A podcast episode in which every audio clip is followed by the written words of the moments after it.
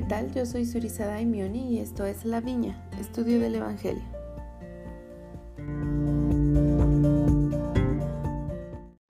En el episodio de hoy analizaremos la continuación de la asignación de esta semana que se titula Tenían por arma su rectitud y el poder de Dios y serán los capítulos 13, 14 y 15.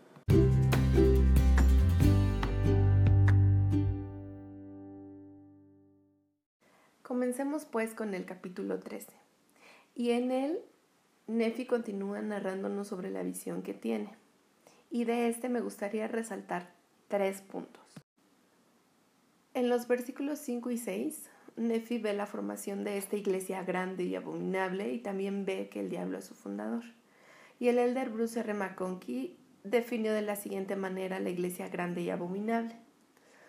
Los títulos Iglesia del Diablo y Grande y Abominable Iglesia se usan para señalar a todas las organizaciones, sea cual fuere su nombre o su naturaleza, ya sean políticas, filosóficas, educativas, económicas, sociales, fraternales, cívicas o religiosas, que estén diseñadas con el fin de conducir a los hombres por el sendero que se aleja de Dios y sus leyes, y por tanto de la salvación en el reino de Dios.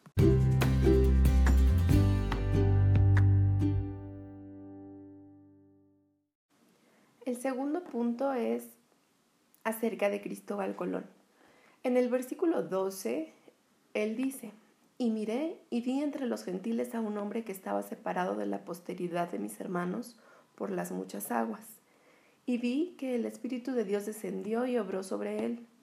Y el hombre partió sobre las muchas aguas, sí, hasta donde estaban los descendientes de mis hermanos que se encontraban en la tierra prometida. El presidente Gordon B. Hinckley mencionó, interpretamos que esto se refiere a Colón. Es interesante notar que el Espíritu de Dios sobró sobre él. Después de leer esa larga biografía, una obra ganadora del premio Pulitzer hace 40 años, titulada El almirante del océano, no me caben dudas de que Cristóbal Colón era un hombre de fe, además de tener una determinación indomable.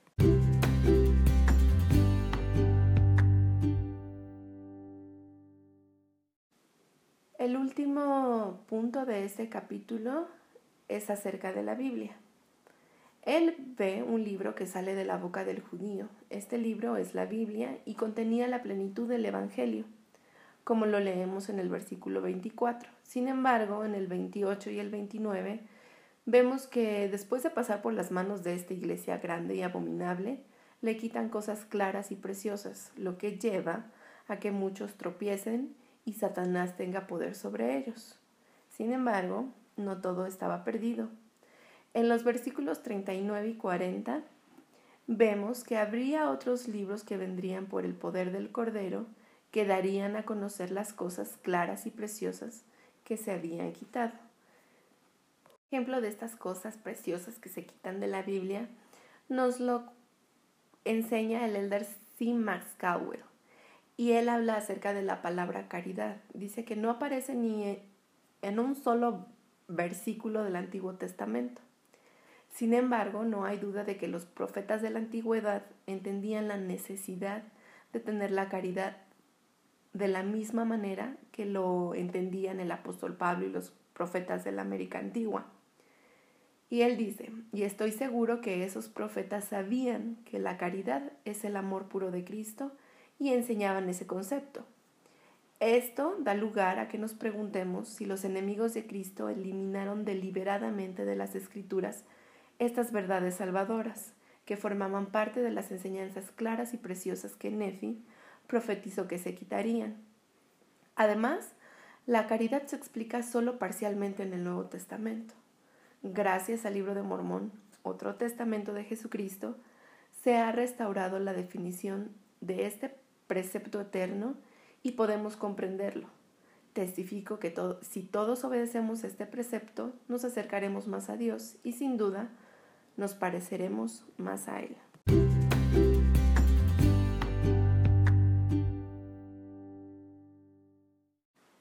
Continuamos con el capítulo 14 y también nos sigue contando acerca de la visión que tiene Nefi.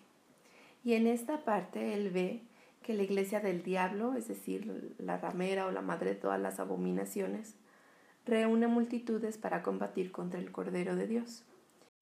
En el versículo 14 menciona que el poder del Cordero desciende sobre los santos de la iglesia del Cordero y sobre los que habían hecho convenio con él, es decir, el pueblo del convenio, y que éstos tenían por armas su rectitud y el poder de Dios. La hermana Cheryl L. Du mencionó, Nefi nos estaba viendo a ti y a mí. Podemos ser pequeños numéricamente, pero la influencia de aquellos armados con justicia y el poder de Dios en gran gloria se sentirá mucho más allá de nuestros números.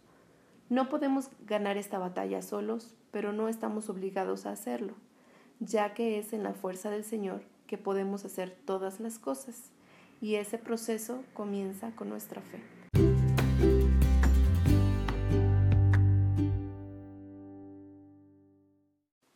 En el capítulo 15 leemos que Lamán y Lemuel no comprendían lo que su padre les había enseñado, pero tampoco preguntan al Señor. Y entonces le dicen a Nefi, el Señor no nos da a conocer tales cosas a nosotros. Pero en los versículos 10 y 11, Nefi les enseña, y también a nosotros, que la clave está en no endurecer nuestros corazones.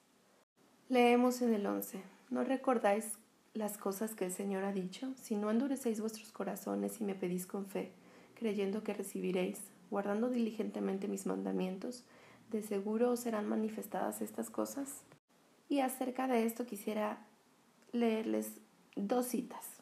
Primero, por un lado, el presidente Strataf Benson nos enseña sobre el orgullo y nos dice, nuestra enemistad contra Dios puede ir marcada con etiquetas variadas, como la rebelión, la dureza del corazón, la dureza de cerviz, la impiedad, la vanidad, la facilidad para ofenderse y el deseo de recibir señales. Los orgullosos quieren que Dios esté de acuerdo con ellos, pero no tienen interés en cambiar de opinión para que la suya esté de acuerdo con la de Dios. El orgullo es un pecado condenatorio en todo el sentido de la palabra y limita o detiene el progreso. El orgulloso no es maleable de enseñar. No cambia su manera de pensar para aceptar la verdad, porque eso implicaría que ha estado equivocado.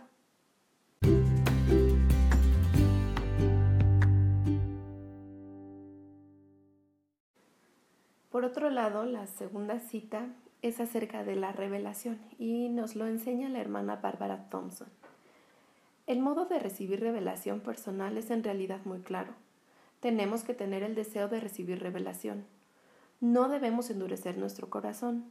Luego tenemos que pedir con fe, creyendo verdaderamente que recibiremos una respuesta y después guardar diligentemente los mandamientos de Dios. El seguir este modelo no significa que cada vez que le hagamos una pregunta a Dios la respuesta vendrá inmediatamente, con todos los detalles de lo que debemos hacer. Sin embargo, significa que si guardamos diligentemente los mandamientos y pedimos con fe, las respuestas vendrán a la manera del Señor y a su tiempo.